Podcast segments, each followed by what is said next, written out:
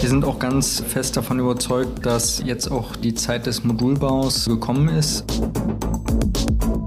Ich glaube, ein fundamentaler Hinderer für den Durchbruch des Modulbaus war das billige Geld, was wir über die letzten anderthalb Dekaden hatten. Der Aufbau von, von einer Werkstruktur inklusive Zuliefererketten dauert sicherlich zwei bis drei Jahre. Und ehe diese Effekte denn materiell übertragen werden in ein äh, fertig produziertes Gebäude, da bewegen wir uns eher in einem Zeitraum von fünf bis zehn Jahren.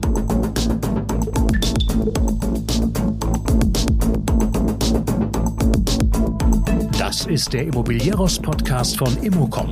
Jede Woche Helden, Geschichten und Abenteuer aus der Immobilienwelt mit Michael Rücker und Yvette Wagner.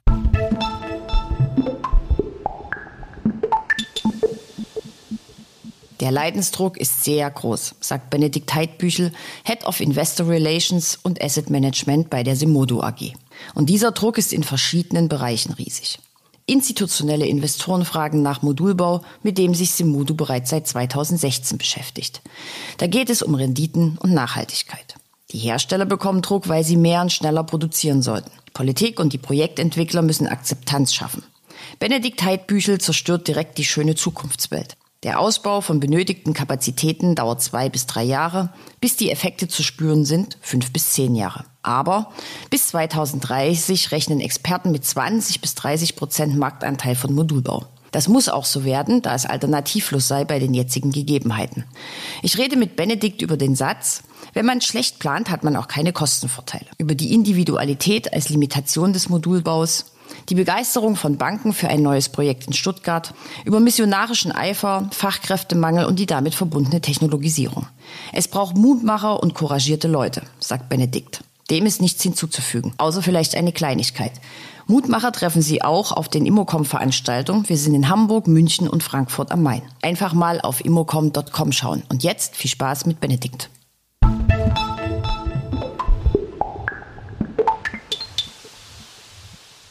Der heutige Immobilieros-Podcast fängt erstmal an mit der Deutschen Bahn, denn fast hätte ich es nicht zum Podcast geschafft, obwohl ich Stunden vorher losgefahren bin. Es sollte von Leipzig nach München gehen. Ich bin mit einer Stunde und 45 Minuten Verspätung angekommen. Freue mich jetzt, dass ich bei Benedikt Heidbüchel von der Simodo AG bin. Hallo Benedikt. Hallo Ebert. Wir so. Freuen uns, dass du, dass du in München bist. Ja, ja ich habe es geschafft. So, du bist, sag mal deinen Titel.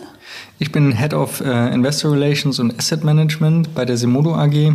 Wir sind an der Münchner Wertpapierbörse gelistet seit letztem Jahr im August und ich bin zuständig für die Projektfinanzierung eigen- und fremdkapitalseitig ähm, für den Aufbau des institutionellen Investorensegments und betreue die Börse. Wunderbar, wir haben also viel zu reden. So.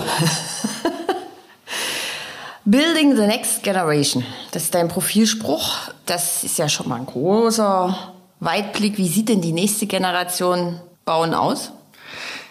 Die nächste Generation Bauen ähm, hat einen nicht unerheblichen Teil auch an modularen Bauweisen. Wir bei der Semodo AG, wir beschäftigen uns ja seit 2016 schon aktiv äh, mit der nachhaltigen Modulbauweise. Und ähm, wir sind auch ganz äh, fest davon überzeugt, dass jetzt auch die, die Zeit des Modulbaus äh, gekommen ist aufgrund verschiedener Rahmenparameter. Und ähm, wir haben bereits in mehreren Regionen in Deutschland gesehen, dass ähm, da auch verstärkt Produktionskapazitäten für Modulbau aufgebaut worden sind und äh, insbesondere auch in den Ballungsräumen und äh, überall da, wo auch explizit bezahlbarer Wohnbau gefördert ist. Ja.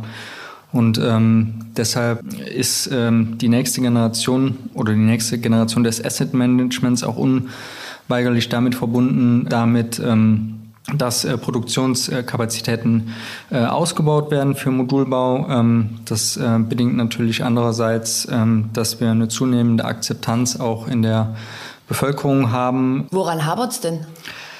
In also der ich Akzeptanz, glaube, dass alle denken, das ist sowas wie ein Plattenbau oder was? Ja, das, das auch. Also zum einen muss politisch da noch mehr Verständnis geschafft werden, auch, ähm, sage ich mal, im Endnutzerbereich. Ähm, ich glaube, viele haben beim Modulbau immer noch irgendwelche dekonstruktiven, amorphen Platten äh, im Kopf. Und ähm, wir, wir sind, glaube ich, mit den Projekten, die wir aktuell äh, verwirklichen, haben wir auch einen sehr, sehr hohen ästhetischen Anspruch, äh, dem wir da gerecht werden. Und ähm, da sind wir, glaube ich, äh, auf einem sehr guten Weg, dass auch Modulbau ästhetisch sein kann. So, jetzt lass uns mal ganz kurz sortieren. Als erstes würde ich gerne noch mal von dir, bevor wir dann näher auf Simodo eingehen, noch mal von dir wissen, ähm, also die nächste Generation, das erzählen wir uns ja jetzt aber alle schon seit Jahren. Ne? Das ist genauso wie die Digitalisierung ist total wichtig. Das erzählen wir uns jetzt auch seit ganz, ganz vielen Jahren. Wie geht's denn vorwärts? Also momentan gehen wir davon aus, und das äh, bestätigen äh, und beziffern auch aktuelle Marktstudien, dass wir im Neuprojektgeschäft im Jahr 2030 einen möglichen Marktanteil im Modulbau von 25 bis 30 Prozent haben werden.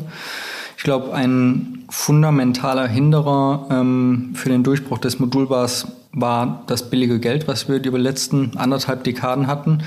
Äh, warum ist das so? Es wurden technologische Sprünge verhindert, es gab keinen Konkurrenzdruck und am Ende des Tages äh, ließen sich die Dinge relativ einfach veräußern, äh, auch zu Multiplikatoren. Wir haben eben schon äh, kurz darüber äh, sinniert, die natürlich auch mit einer gewissen Absurdität verbunden waren.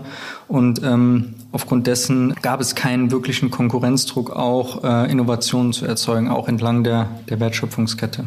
Das heißt, der Druck ist jetzt so groß und das heißt, dein Telefon steht nicht still, dein Mailfach läuft über, weil jetzt alle sagen, ah, Modulbau, hm, auch eine schöne Idee. So salopp kann man es eigentlich sagen. Äh, das ist korrekt. Wir bekommen extrem viele Anfragen, vor allem auch aus dem institutionellen Bereich, äh, weil man gemerkt hat, äh, dass man die Zielrenditen äh, nicht mehr erreichen kann mit konventionellen Methoden, weil die Skalierbarkeit auch einfach nicht mehr gegeben ist. Und ähm, aufgrund dieser vielen makroökonomischen und auch äh, geopolitischen Rahmenparameter, die jetzt alle äh, in Einklang äh, zusammenkommen, ist natürlich die Gemengelage äußerst schwierig. Wir haben alle mit denselben Problemen zu kämpfen, hohe Inflation, äh, extremer Zinsanstieg und ähm, äh, hohe Baukosten. Da ist der Modulbau für gewisse Assetklassen natürlich ein äh, super Mittel, um, ähm, sage ich mal, zu bezahlbarem und skalierbarem Wohnraum beizutragen. Aber gibt es denn genügend Modulbauer eigentlich schon? Also wir ähm, haben natürlich eine Datenbank aufgebaut von äh, Modulbauen im europäischen Ausland. Es geht jetzt sukzessive darum, dass auch diese ihre Produktionskapazitäten ausbauen. Äh, das wird äh, fundamental auch sein für den, für den Durchbruch und für den nachhaltigen Durchbruch, weil ähnlich wie in der Automobilindustrie muss natürlich auch äh, eine, sage ich mal, Grundauslastung der Werke gewährleistet sein, damit das überhaupt profitabel betrieben werden kann. Das hat natürlich auch entsprechende Implikationen auf Zuliefererketten, sowohl für Holz, Beton und andere Materialien, die verarbeitet werden, weil ähm, wenn man wieder das Beispiel der Automobilindustrie ranzieht, dann ähm, sind die Zulieferungsprinzipien just in time äh, genauso äh, handzuhaben wie äh, in der Automobilindustrie und dass wir da teilweise noch weit von ähm, Effizienzgraden der, der Automobilindustrie entfernt sind, das ist, das ist ganz klar. Mhm. Ich habe jetzt erst vor kurzem ein Interview ähm, mit Premier Inn gemacht die ihre Badzellen modular fertigen ähm, und die gerne eigentlich die ganzen Zimmer fertigen würden wollen, mhm. was aber nicht geht, weil sie finden tatsächlich äh, niemanden, der das jetzt schon so umsetzen kann, wie die sich das vorstellen. Also das ist ja dann sozusagen jetzt auch kein schnelles äh, Heilmittel, sondern auch, also sag mal eine Zahl, also wann glaubst du, wann kann, ist eine Produktion so weit, dass man tatsächlich also in Größenordnung modulbar machen kann? Also ich sag mal, der, der Aufbau von, von einer Werkstruktur ähm, inklusive Zuliefererketten dauert sicherlich zwei bis drei Jahre. Und ehe diese Effekte denn materiell übertragen werden in ein äh, fertig produziertes Gebäude, da bewegen wir uns eher in einem Zeitraum von fünf bis zehn Jahren. Allerdings sind die eben genannten Rahmenparameter so fundamental für die Immobilienbranche, dass ähm, für gewisse Assetklassen gar kein Weg dran vorbeiführt, auch äh, modular das Ganze abzubilden. Ja. Weil der Leidensdruck auch ähm, seitens der Investoren so groß ist, ähm, bezahlbare äh, Wohnraum äh, dann letzten Endes bereitzustellen, ähm, dass man sich jetzt neu orientieren muss. Ja. Und da sehen wir jetzt gerade ein, ein echtes Umdenken in der Branche und auch seitens der Investoren, weil die Alternativen einfach fehlen. Mhm. Jetzt lass uns mal ganz kurz ähm, zu Simodu reden. Wir wollen weltweit der führende Methodengeber für serielles und modulares Bauen werden. So, dann erzähl uns doch mal ein paar Fakten. Also seit wann gibt es das Unternehmen? Welche Assetklassen bedient ihr? Welche Investmentstrategie habt ihr?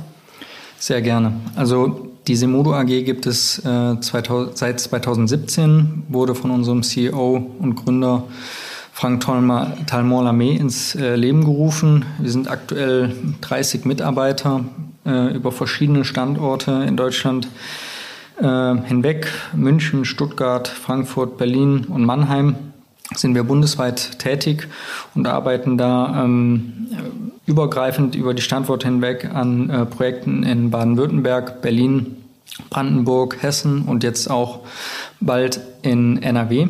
Wir arbeiten nämlich an einer Akquisition in Bonn, die wir hoffentlich zeitnah abschließen können. Und ähm, seit letztem Jahr, äh, kurz nach meinem Eintritt, sind wir auch an der äh, Börse München gelistet worden. Ich bin damit mandatiert worden, ähm, die Münchner Wertpapierbörse, den Börsengang zu strukturieren. Und seitdem hat sich der äh, Aktienkurs fast verdreifacht oder dreieinhalbfacht. Mit einem Ausgabepreis von 6,50 Euro liegen wir aktuell tagesgenau bei äh, 22,40 Euro und ähm, haben dadurch eine Marktkapitalisierung von knapp 30 Millionen Euro. Und ähm, angesichts der ähm, Rahmenbedingungen ist das, glaube ich, nicht die schlechteste Performance, die wir, die wir da hingelegt haben. Wir sind seit letzter Woche auch im MXS gelistet. Das ist das Mittelstandssegment äh, der Börse München. Und ähm, die Dinge, die wir bearbeiten, sprich ähm, serielles und modulares Bauen, dafür steht Semudo, zahlen genau ein auf die Werttreiber der Branche und ähm, das sieht man auch an dieser Peer-Out-Performance der Aktie. Wenngleich äh, natürlich der, der kleine Disclaimer eingebracht werden muss, dass wir an der Liquidität äh, der Aktie natürlich noch arbeiten müssen, aber das wird sich durch die, äh, den zukünftig stattfindenden Xetra-Handel auch noch äh, steigern. Da lächelt er und ja. freut sich. ja. ja, das ist so. Es macht auch Spaß, diese Dinge äh, voranzutreiben. Ähm, äh, das ist ja eine ganz bunte Palette an, an Finanzthemen, äh, die man da vor sich hat. Und ähm, es ist auch einfach schön zu sehen, bei allen negativen Nachrichten, die jeden Tag in der äh, Immobilienbranche äh, durch, durch die Welt äh, vagabundieren, dass es auch noch, sage ich mal, Enthusiasten gibt, die sich davon nicht beeindrucken lassen, sondern äh, versuchen technologisch viel auf die Beine zu stellen und sich eben nicht ähm, äh, kleinreden lassen von, von all den Problemen, mit denen wir konfrontiert sind, weil ich glaube, das ist ein ganz elementarer Faktor. Es braucht einfach ähm, äh, Mutmacher und couragierte Leute, die die Dinge bewegen. Mhm. Was heißt denn Methodengeber? Also Methodengeber, das ist, äh, glaube ich, eine sehr schöne äh, Wortneuschöpfung oder äh, Kofferwort, äh, wie man das auch, auch deuten will. Aber am Ende des Tages ist Modulbau ja auch eine, eine Methode. Ja, es ist äh, kein Bauklotz, den man mal eben aus der Schublade zieht, sondern jedes Projekt und jede Projektentwicklung ist ja auch noch individuell. Natürlich versucht man einen extrem hohen Standardisierungsgrad zu erwirken und das können wir auch durch die Grundrisse, die wir, sage ich mal, ähm, als kleinsten gemeinsamen Nenner ähm, technologisch verortet haben durch unsere Plattformtechnologie, was uns ermöglicht, ähm, auch herstellerunabhängig zu arbeiten. Und durch diese Methodik ähm, sind wir vielen Modulherstellern per se äh, auch ein bisschen überlegen, weil wir jedes Spezifika äh, der, der Modulhersteller können und auch für jedes Projekterfordernis auch auf einen anderen Modulhersteller zurückgreifen könnten. Ah, okay. Jetzt steht ja da serielles und modulares Bauen. Mhm. Erklär doch mal den Unterschied. Ich will es jetzt einmal von einem Fachmann hören. ich, ich, bin zwar äh, kein, kein Architekt, aber ich glaube, in meiner Rolle sollte ich das ähm, vermitteln können. Also seriell, das können auch einzelne Wandelemente sein. Ja, also man versucht auch da einen, einen hohen äh, Serienfertigungsgrad äh, zu erwirken, wohingegen das Modul jetzt im Grunde die, die Summe auch von verschiedenen Serienelementen sein kann. Ja, das ist dann im Grunde das ganze Modul, was dann äh, in der Produktionsstraße dann schon vorgefertigt wird und dann auf der Baustelle dann ähm, ja, fast Lego-artig zusammengesetzt wird. Das ist natürlich ein hochtechnisierter Prozess, äh, Fertigungsprozess, ähm, wo im Grunde alles zusammenläuft. Ähm, bei einem seriellen Element kann man sich das ähm, wie bei der Automobilproduktion äh, vorstellen. Ähm, da kann auch äh, ein, eine Kupplung an, an anderer Stelle produziert werden. Das wäre jetzt praktisch auch ein Serienelement. Und ähm, wenn praktisch dann ich glaube, in der Automobilindustrie sagt man die Hochzeit, wenn Motor und Karosserie zusammengeführt werden, das wäre dann schon mehr oder weniger äh, ähm, das vollmodulare Element, was dann im Grunde schon fast fertig zur Auslieferung ist. Mhm. Hast du vorher in der Autoindustrie gearbeitet? Nein. Das nicht, aber ich bin zwar durchaus ein Autofanatiker, aber äh, es hat mich dann doch ins, äh, in die Immobilienbranche verschlagen. Ich wollte nur mal fragen, weil du das jetzt zum, weiß ich, also sehr häufig. Ne? Ähm, aber das ist auch, das ist auch ähm, ein, ein durchaus interessanter äh, Vergleich, ähm, weil es ist die Automobilbranche ist, glaube ich, eine der kompetitivsten äh, Branchen weltweit. Ja und ähm, auch im Grunde äh, Wohlstandsmotor äh, in Deutschland und in Europa. Und äh, am Ende des Tages muss die Immobilienbranche sich auch die Frage stellen, warum sie in manchen Situationen ist, in der sie heute verweilt. Ähm, weil die ähm, Technologisierung der Produktionsprozesse äh, einfach nicht stattgefunden hat. Im Grunde genommen bauen wir noch wie vor 200 Jahren und ähm, dadurch entstehen natürlich oder können, konnten die ganzen Ineffizienzen im Bau, am Bau auch noch gar nicht ausgemerzt werden. Ja? Also in der Produktionsstraße äh, im Modulbau, äh, da ist im Grunde jeder äh, Farbeimer, jeder Liter genauestens skaliert auf das Erfordernis eines einzelnen Moduls.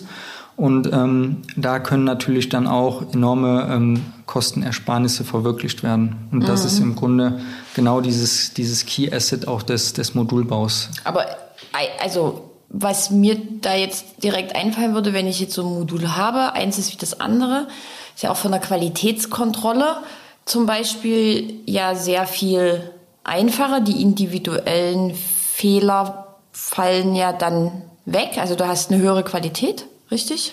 Zum einen, also der, der Qualitätsanspruch ähm, im, in der Modulbauweise ist natürlich extrem hoch.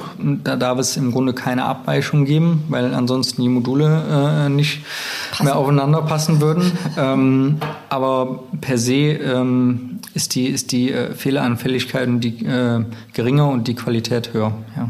Gut, und dann äh, reden wir mal über, du hast gerade gesagt, Kosten ähm, sind viel geringer mit Projektentwicklern, die sich da schon mal versucht haben. Die sagen so um die 15 Prozent teurer tatsächlich, weil halt äh, das alles noch sehr, sehr aufwendig gerade in der Entwicklung ist, weil es eben noch nicht die Werke gibt, wo ich jetzt einfach hingehen kann, dort mein BIM-Modell einreiche und sage, so will ich es haben. Das funktioniert halt noch nicht so richtig. Was sagst du zu den Kosten? Also prinzipiell da müssen wir uns, glaube ich, nicht streiten, sind die Kosten, wenn es denn irgendwann mal in Großproduktion läuft, sicherlich geringer. Aber wie ist es denn jetzt? Ja, also es ist eine sehr, sehr interessante Frage. Die muss man, glaube ich, auch ein bisschen abschichten, äh, weil es auch auf das äh, Projekt ankommt. Ich glaube, wie bei jeder äh, Produktion gibt es eine kritische Größe, ähm, wo erst ein Skaleneffekt eintritt, bei dem das Ganze auch rentabel wird. auf der anderen Seite haben die Modulhersteller natürlich auch nicht verschlafen, dass sie an der einen oder anderen Stelle ähm, ihre Position dann auch ausspielen können. Ähm, man muss wissen, dass gewisse Modulgrößen oder Schnitte, die ein Architekt vielleicht verwirklicht äh, wissen will, dann natürlich auch mehr kosten. Ja? Also hat man, wenn man es schlecht plant, auch keinen Kostenvorteil wenn man intelligente Grundrisse hat, ähm, so wie wir das haben, und da kommt natürlich das über Jahre aufgebaute Expertenwissen zum Tragen, ähm, kann man das natürlich vermeiden. Aber das geht da nicht die Individualität verloren?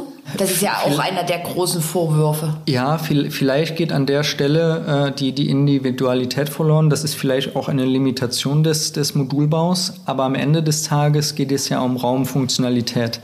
Es gibt, glaube ich, genügend Beispiele, auch in Ballungsräumen, ähm, in denen sich äh, eine Ein-Personen-Haushalt-Struktur in den letzten Jahren herausgebildet hat, wo mehr Quadratmeter nicht äh, notwendigerweise mehr Funktionalität ähm, bedeuten. Und ähm, es gibt auch ein ganz interessantes Konzept äh, vom, vom MIT in den USA, wo sie ähm, in der Wohnung verschiebbare Raummodule haben, äh, die einfach über den Tag hinweg umfunktionalisiert werden.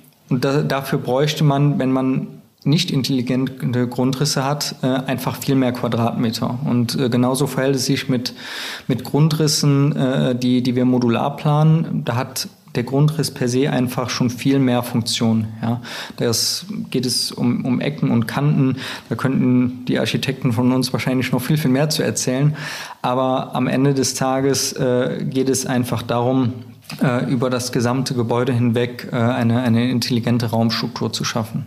Gott sei Dank sagt endlich mal jemand, dass auch ein bisschen Individualität verloren geht. Weil alle, mit denen man drüber redet, erzählen einem dann immer, nein, nein, das ist nicht so. Aber toll, dass du das mal gesagt hast. Ihr habt gerade in äh, Leverkusen, glaube ich, ist es, ne? Ja. Ähm, 60 Wohneinheiten kurz vor dem eigentlichen Zeitplan fertiggestellt ja. stand da. Wo, also ist es schneller gegangen, weil es Modul war? Wie viel Zeit spare ich denn? Also ähm, bei, bei dem Projekt in Level muss man die einschränkende Bedingung voranschieben, dass es äh, kein ähm, modular geplantes Projekt war. Also das ist äh, mehr oder weniger... Auch noch, verdammt! das ist mehr oder weniger noch äh, konventionell, zum Teil seriell äh, gebaut worden. Ähm, wir, wir werden zukünftig, ähm, damit wir unserer Mission und Vision auch, auch Rechnung tragen, nur komplett äh, seriell oder vollmodulare Projekte verwirklichen. Alle Projekte, die wir aktuell in der Pipeline haben, sind auch ähm, entweder seriell oder vollmodular geplant. Ja, ähm, es wurde kurz, kurz vor dem eigentlichen Zeitplan fertiggestellt. Das, das finden wir per se positiv. Wenn wir jetzt äh, das Ganze abstrahieren auf ein voll äh, modular geplantes Projekt, dann spart man definitiv Zeit, vorausgesetzt man hat ähm, in die Planung ein bisschen mehr investiert als, als andere Projektentwickler. da kann ich es mir jetzt äh, nicht äh, verkneifen zu schmunzeln, aber ähm, am Ende des Tages äh, ist das ein sehr dezidierter und genau geplanter Produktionsprozess. Der Modulhersteller muss ja auch seine Kapazitäten verplanen.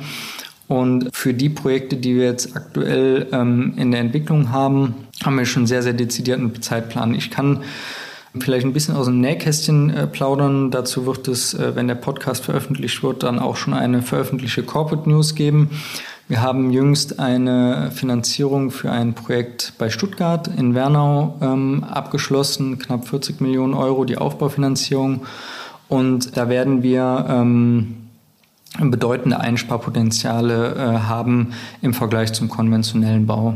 Und äh, das ist, glaube ich, ein äh, sehr, sehr positives Zeichen. Das hat auch ähm, die, die Banken äh, und neu gewonnene äh, Investoren begeistert, dass wir da jetzt schon, ähm, sage ich mal, hieb- und stichfeste Angebote haben, dass wir da äh, wirklich, wirklich Kosten sparen können. Ja, mhm. Und das ist ein sehr, sehr positives Signal. Das ist Wohnungsbau? Genau, ja. So, jetzt würde ich mal die reißerische These aufstellen. Eigentlich haben wir unser Wohnungsproblem ganz schnell gelöst. Die Politik verbietet einfach das ganz normale Bauen und alle müssen ab sofort modular bauen oder aber übernächstes Jahr und dann ist das Problem weg. In, in der Theorie ist das, ähm, würde ich das äh, bejahen. Da würde ich nicht eine einschränkende Bedingung äh, dran setzen.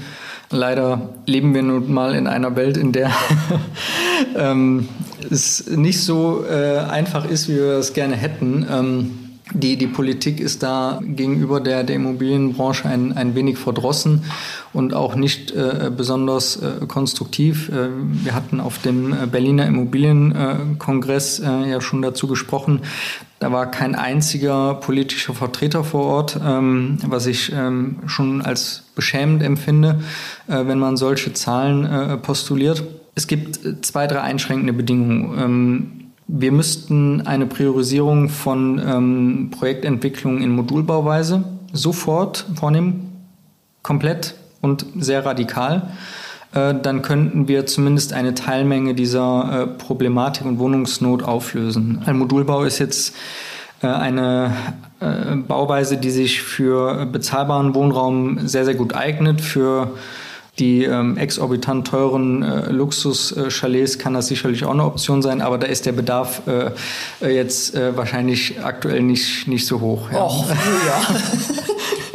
ja. ähm, das, das müsste man auf jeden Fall priorisieren, diese Baugenehmigungsverfahren. Und äh, am Ende des Tages müsste diese, diese Werksfertigung oder die Schaffung von Produktionskapazitäten auch äh, über gewisse steuerliche Begünstigungen oder Subventionierung auch noch äh, viel, viel stärker äh, äh ja, begünstigt werden. Also das heißt, wenn ich jetzt Modulbau mache, gibt es, also gibt es für Modulbau Förder, Förderungen? Das ist, äh, das ist sehr, sehr schwierig. Also das äh, ist natürlich auch mit einem erheblichen Anfangsinvest verbunden. Also das, da ist man sehr schnell für, für eine Werkskapazität im, im dreistelligen Millionenbetrag äh, unterwegs. Und um, um die Kapazitäten äh, dann auch für die 400.000 Wohnungen abzudecken, müsste sich der ein oder andere Politiker schon mal äh, ein bisschen bewegen, um, um das äh, mit abbilden zu können. Ja. Okay, dann wissen wir beide, dass das noch dauern kann. Ja. zumindest, zumindest sorgen wir äh, bei der, bei der Simodo AG ähm, dafür, äh, im Rahmen unserer Projektentwicklung, dass wir bedeutend zum modularen Wohnungsbau beitragen, auch äh, einen Teil an bezahlbaren Wohnraum schaffen und ähm, letzten Endes auch in gewisser Weise äh, missionarisch da unterwegs sind. Ja, ich glaube, ähm, Gerade in diesen Zeiten verhilft es auch disruptiven Technologien und Methoden zum, zum Durchbruch, äh, auch wenn da vielleicht schon seit fünf oder zehn Jahren intensiv dran äh, gearbeitet wurde.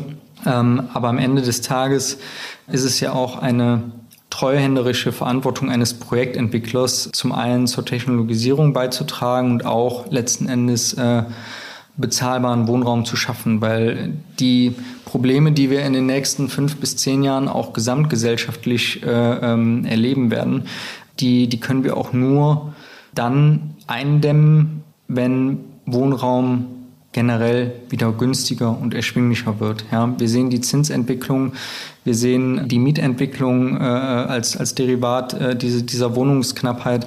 Und nur wenn am Ende des Tages ein, ein neues Sentiment, ein geringeres Kostenniveau beim, beim Wohnungsbau generell in gewissen Assetklassen erreicht wird. Nur dann werden wir auch äh, gesamtgesellschaftliche Probleme lösen können. Ja. Ein missionarischer Projektentwickler, dass ich das noch erlebe. Das ist aber das hast du sehr schön gesagt. ähm, ihr habt im März eine Kooperation mit der Hauptner Group verkündet. Was beinhaltet die denn? Weil das zahlt ja eigentlich auf das Thema, wie geht es mit Modulbau schneller ein, richtig?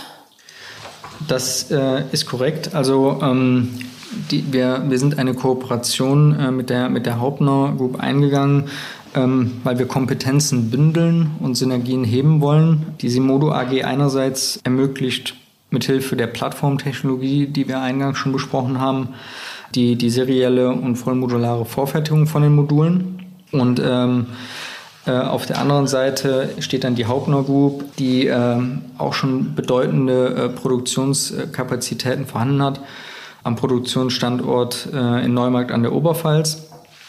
Und durch diese Bündelung soll, soll eine Fertigungsstraße für, ähm, für Serienmodule entstehen. Ja.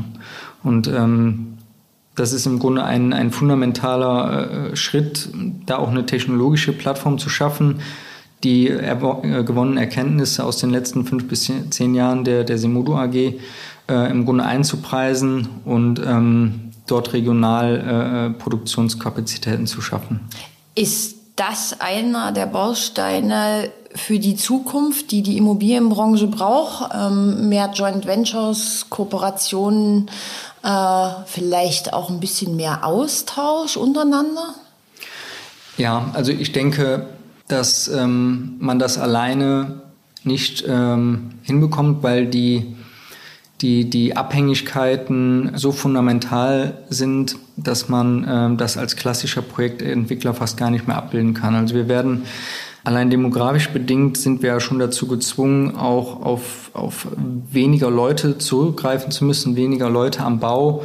Es bedarf einer bedeutenderen Technologisierung äh, in den Produktionsprozessen. Äh, und ähm, dass man da, sage ich mal, auch über den Tellerrand hinausschauen muss und ähm, im Grunde sich selbst als Projektentwickler wandeln muss, um, um überhaupt wettbewerbsfähig zu sein oder zu bleiben, ähm, dass man da Kooperationen und, und Joint Ventures eingehen muss, vor allem auch mit Technologieunternehmen. Fachkräftemangel ist ja, ja, ein großes Thema in der Branche. Ein anderes Thema, das haben wir vorhin mal kurz gestriffen, ist ESG und Nachhaltigkeit. Module aus Holz, okay, das kennt man.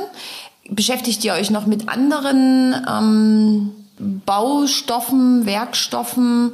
Ist Holz aus deiner Sicht das Baumaterial der Zukunft? Habt ihr noch was ganz anderes im Petto? Verrat's mir.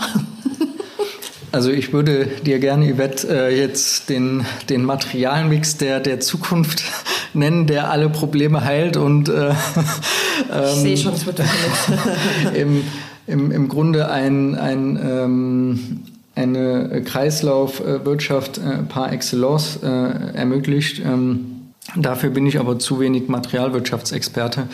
Ich glaube, Beton ist teilweise ähm, schlechter als der Ruf. Holz ist äh, für mich immer eins der faszinierendsten Materialien gewesen überhaupt und ähm, hat auch eine unglaubliche Feuerfestigkeit, äh, wenn, es, wenn es entsprechend bearbeitet wurde. Ähm, das ist unglaublich faszinierend. Eine Mischung aus beidem, äh, also ein hybrides Modul, wird in, in vielen Projektierungen von uns zukünftig zum Tragen kommen. Und ja, wir beschäftigen uns natürlich auch äh, in Kooperation mit der Technischen Uni München mit, mit neuen Materialien oder, oder Materialmixen. Und um einfach den, den Abfall äh, ähm, so gering wie möglich zu halten und die, die Wiederverwertbarkeit der Materialien äh, ständig zu erhöhen.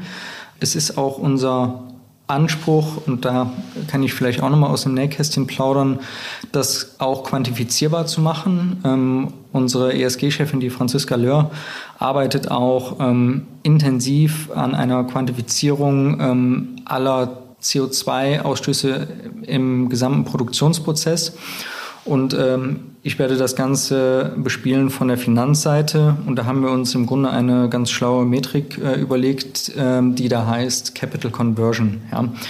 Was ich in meiner Zeit ähm, im Investmentbanking als auch in den letzten anderthalb Jahren bei Simudu immer mehr, äh, sage ich mal, als Erfordernis äh, erkannt habe, ist, dass äh, institutionelle Investoren ähm, Dinge quantifizieren wollen. Wenn wir ähm, unser BIM-Modell an einen Modulhersteller geben würden ähm, und der das in seine Produktion einspeist, könnten wir in der Theorie sofort sagen, wie viel CO2 das ausspuckt. Und dann haben wir im Grunde die Bemessungsgrundlage und die Latte dann im Grunde schon ziemlich hoch gesetzt. Was, was ist der Sollzustand? Und dann können wir das äh, im Grunde gegenüberlegen zu einem konventionell bauenden Projektentwickler. Und dann macht das Ganze auch aus der Finanzperspektive Spaß. Warum? Wir haben dann im Grunde eine Metrik, äh, die uns sagt, jeder investierte Euro spart so und so viel CO2 ein.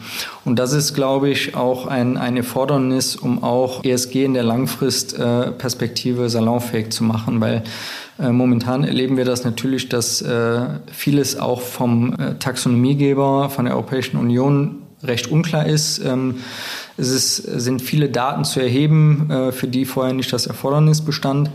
Aber am Ende des Tages, um einen wirklich materiellen Effekt äh, zu erzielen, muss der Vergleich äh, statthalten, wie viel CO2 kann ich in der Produktion eigentlich einsparen. Und wenn ich das verbinde mit Kosteneffekten, kann ich sagen, okay, der Euro, der hat sich jetzt auch CO2-technisch richtig rentiert. Mhm. Ähm, kann man denn Module überlege ich jetzt gerade, kann man die denn dann wieder zurückbauen? Also so wie man die zusammensetzt, kann man die dann Exakt. genauso wieder. Und da könnte ich jetzt die Badzelle nehmen und könnte die, ich sag jetzt mal vom Premier Inn in ein Low-Low-Budget-Hotel einfach nochmal reinbauen. Das ist schon möglich, ja. Also da sind die Modulhersteller auch ähm, wirklich schon sehr, sehr weit. Ähm, es gibt da einige wenige Technologieexperten, die im Grunde eine, eine vollständige Rücknahme und, und äh, Weiterverwendung garantieren können. Ja? Und das ist dann im Grunde im, im Fachjargon Cradle to Cradle. Und ähm, das äh, ist auch jetzt schon möglich. Das sind einige wenige, aber ähm, auch da werden wir nochmal bedeutende technologische Durchbrüche erleben. Hm, also, es gibt viel zu tun in der Zukunft. Ähm, ich bin gespannt auf neue Werkstoffe, dann irgendwie mit Algen und Pilzen und was ist da jetzt alles so. Lehm wird ja jetzt wieder ganz Ja. groß gehandelt. Benedikt Heidbüchel, vielen Dank. Äh, ein sehr spannender Podcast. Ich glaube, wir sehen uns äh, noch oft. Das hoffe ich doch, Yvette. Äh, und es gibt noch viel zu besprechen. Ich hätte jetzt noch so ein paar Fragen, aber sind jetzt, die Zeit ist jetzt mal rum und das machen wir irgendwie dann nächstes oder übernächstes Jahr einfach nochmal und gucken dann mal, wie weit die Politik sich bewegt hat und wie weit die Branche sich bewegt hat. Eigentlich wäre es ja schön, wenn die so einen Wettlauf machen würden, oder? Also wer es als erster schafft, aber irgendwie Ja, ich glaube, die Privatwirtschaft äh, muss, muss immer vorliegen. gut, dann schauen wir mal, ob die Privatwirtschaft vorliegt. Super. Vielen Dank. Ich bedanke mich.